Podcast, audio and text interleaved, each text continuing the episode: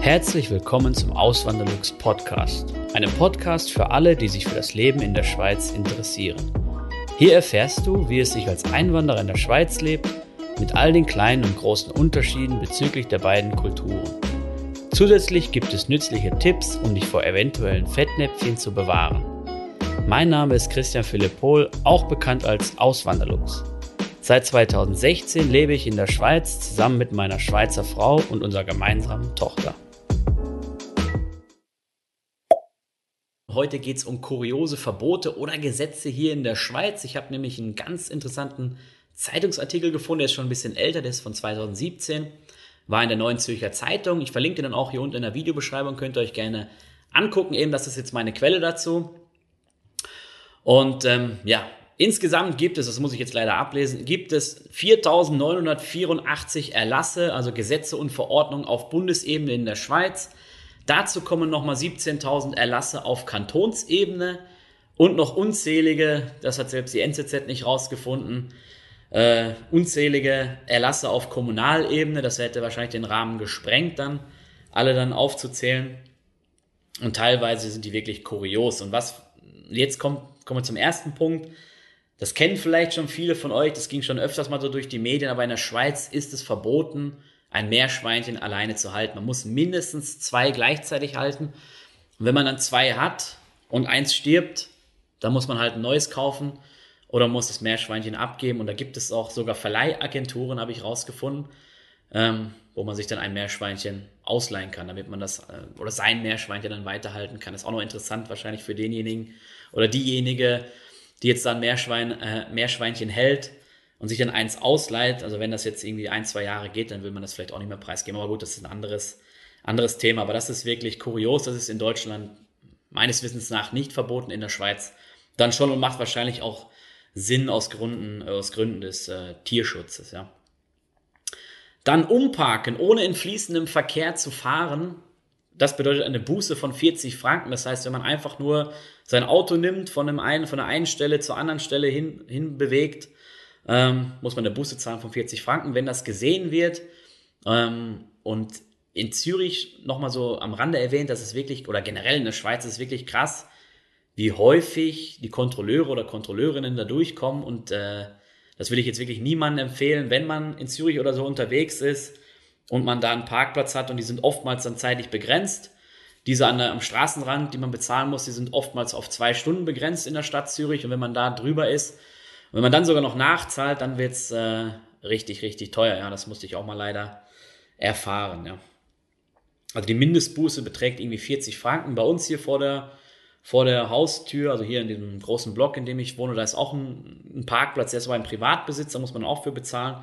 Und wenn man da dann drüber kommt, dann muss man sogar 50 Franken zahlen und die sind wirklich schnell. Also wenn ich aus dem Fenster gucke, ähm, ein, zwei Mal am Tag, dann sehe ich oftmals äh, ein Auto, was dann schon so ein Ticket vorne drin hat und 50 Franken, das tut dann schon mal weh und ähm, wenn es häufiger vorkommt, dann, dann sowieso, oder?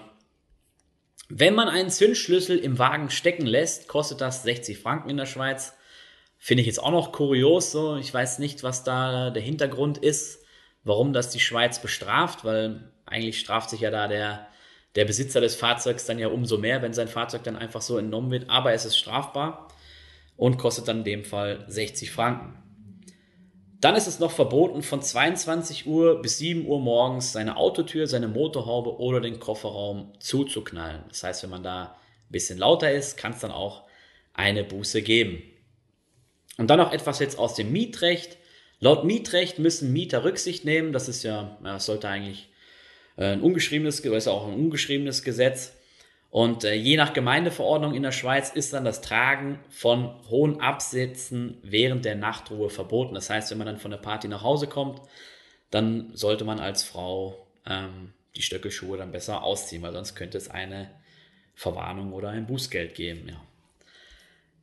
In Appenzellen Innerrhoden und Appenzellen, Appenzellen Außerrhoden, das sind zwei Halbkantone in der Schweiz, gibt es ein sogenanntes Nacktwanderverbot. Das heißt, äh, man darf da nackt nicht wandern und der Tatbestand würde dann lauten unanständiges Benehmen. Also wenn ihr in Appenzellen seid, lieber mh, hm, zumindest eine Unterhose oder als Frau wahrscheinlich auch ein Oberteil anziehen.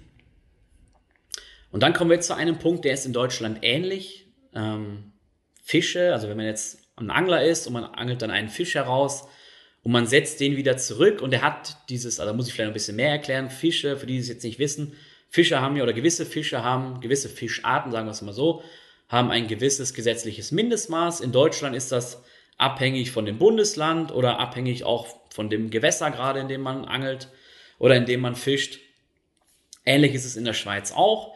Wenn man dann einen Fisch fängt, nehmen wir mal einen Hecht und der ist unter dem Mindestmaß, muss man ihn zurücksetzen. Ist beim Karpfen auch so, ist beim Aal so.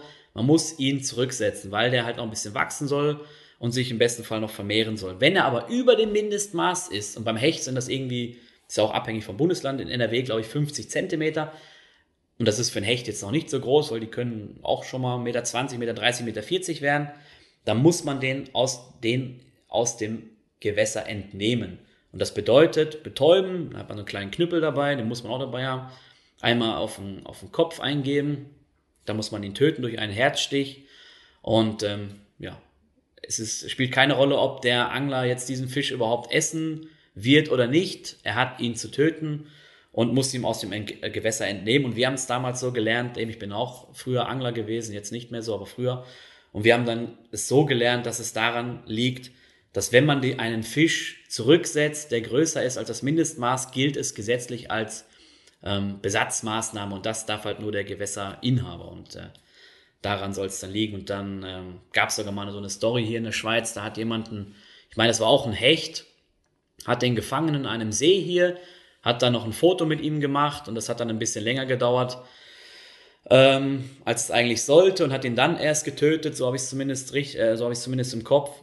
Und ähm, da hat er auch eine Buße für gekriegt, weil er halt ihn nicht sofort betäubt hat, getötet hat, sondern dann noch ein bisschen Zeit ähm, sich genommen hat fürs Foto. Und da ja, kann man, kann man auf jeden Fall drüber streiten, ob das jetzt äh, richtig ist oder nicht. Ähm, ja, auf jeden Fall, das ist auch nochmal eine Kuriosität in Deutschland und in der Schweiz, wie ich finde, ja. Weil es kann auch mal, kann auch mal sein, man fängt irgendetwas, man will es wirklich nicht haben und denkt sich so, hey komm, dann lasse ich ihn nochmal schwimmen, weil ähm, warum soll ich ihn jetzt töten, wenn ich den eh nicht verwerten will? Aber nein, man darf es dann nicht, ja. Der nächste Punkt, der Verzehr von Hunden für den Eigengebrauch ist in der Schweiz erlaubt. Lädt man allerdings Gäste zum Essen ein und man hat jetzt einen Hund gekocht, dann äh, ist das oder verstößt man gegen das Gesetz und man begeht damit eine Straftat. Also Hunde essen darf man nur alleine, Gäste einladen darf man dazu nicht in der Schweiz. Auch kurioses Gesetz. Ja, also äh, es ist jetzt aber nicht so, dass in der Schweiz Hunde gegessen werden. Habe ich jetzt noch nie mitgekriegt.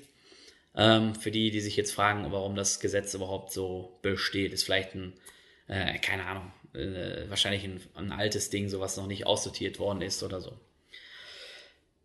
Dann kommen wir dazu, auch wieder geht es jetzt um ein Tier. Lamas müssen zusammen mit einem Artgenossen gehalten werden. Das ist ähnlich wie, die, wie bei den Meerschweinchen. Und da gab es sogar mal den Fall, dass ein Besitzer in der Schweiz sein übrig gebliebenes Tier dann getötet hat, weil er ja, es nicht alleine halten wollte, weil er kein, er durfte es ja nicht alleine halten, weil er kein zweites dazu holen wollte.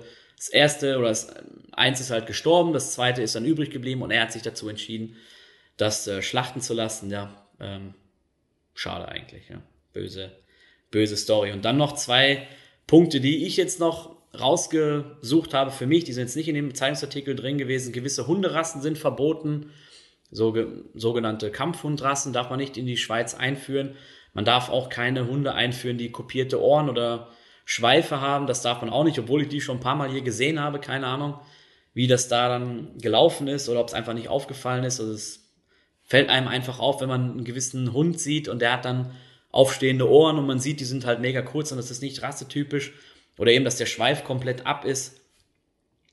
Ist, meine ich, in Deutschland eigentlich auch so, obwohl ich da auch immer wieder Hunde sehe, die ja kopierte Ohren haben oder kopierte Schweife haben. Ähm, ich weiß nicht, ob es halt nicht, wahrscheinlich wird es nicht richtig kontrolliert. Ich, also es ist nur, oder es ist, oder ich, oder ich, oder ich habe es jetzt ähm, falsch eingeschätzt. Es gibt vielleicht auch Hunderassen, die nur einen ganz kurzen Schweif haben und das da, und man da das dann verwechseln kann. Aber das ist jetzt nur mein Eindruck. Und damit sind wir am Ende des Videos. Ich hoffe, es hat euch gefallen. Wenn ja, lasst gerne ein Like da. Ihr könnt auch gerne meinen Kanal abonnieren. Ich mache immer wieder Videos zum Thema Schweiz oder wie ist das oder wie das Leben hier als Deutscher in der Schweiz ist. Könnt ihr gerne machen. Ganz wichtig, dann die Glocke aktivieren Und dann kriegt ihr nämlich immer eine Nachricht, wenn ein neues Video online gegangen ist oder wenn ich einen Community-Beitrag geteilt habe.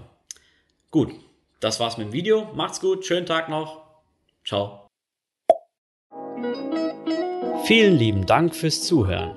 Neue Podcast-Folgen gibt es jeden Montag und Samstag um 9 Uhr vormittags. Schaut auch gerne auf meinem Blog auswanderlux.ch vorbei.